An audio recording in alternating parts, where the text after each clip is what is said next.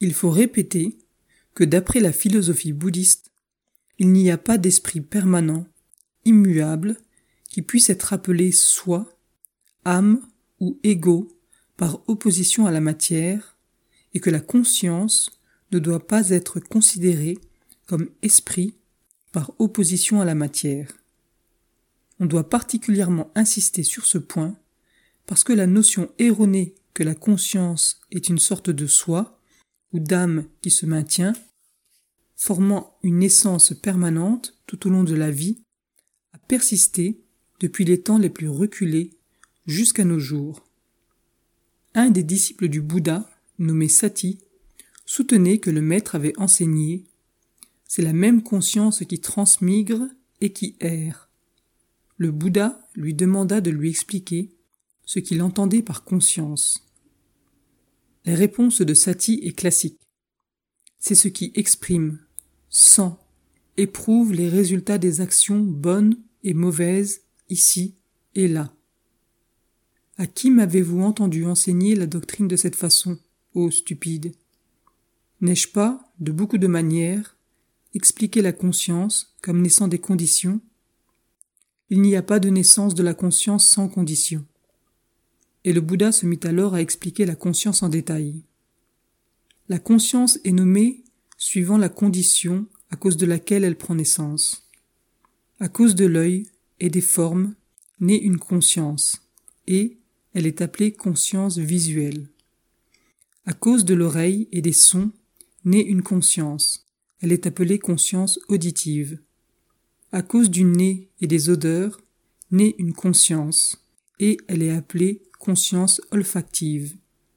À cause de la langue et des saveurs, naît une conscience, et elle est appelée conscience gustative. À cause du corps et des objets tangibles, naît une conscience, et elle est appelée conscience tactile.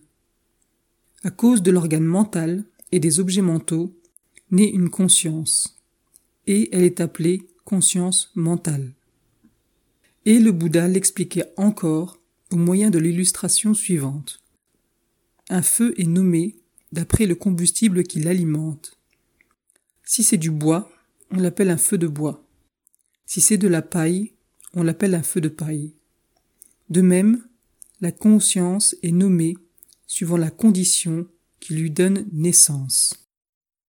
Insistant sur cette question, Bouddha Goza, le grand commentateur, explique Un feu qui brûle à cause du bois brûle seulement s'il y a une provision, mais il meurt en ce lieu même s'il n'y a plus là de provision, parce qu'alors la condition a changé. Mais le feu ne se répand pas au copeau pour devenir un feu de copeau, et ainsi de suite. De la même manière, la conscience qui naît à cause de l'œil et les formes visibles apparaît par cette porte de l'organe du sens seulement quand existent les conditions de l'œil, de la forme visible, de la lumière et de l'attention. Mais elle cesse ici et maintenant quand elle n'est plus là. Parce qu'alors la condition a changé, mais ne passe pas à l'oreille et ne devient pas conscience auditive, et ainsi de suite. Le Bouddha a déclaré, en termes non équivoques, que la conscience dépend de la matière, de la sensation, de la perception et des formations mentales, et qu'elle ne peut pas exister indépendamment de ces conditions. Il dit La conscience peut exister ayant la matière pour moyen, la matière pour objet, la matière pour support, et cherchant sa jouissance, elle peut croître, grandir, se développer.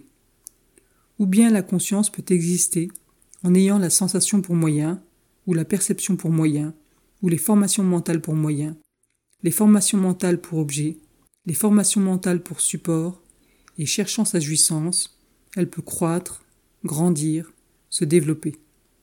S'il y avait un homme pour dire Je montrerai l'apparition, le départ, la disparition, la naissance, la croissance, l'élargissement ou le développement de la conscience, indépendamment de la matière, de la sensation, de la perception et des formations mentales, il parlerait de quelque chose qui n'existe pas.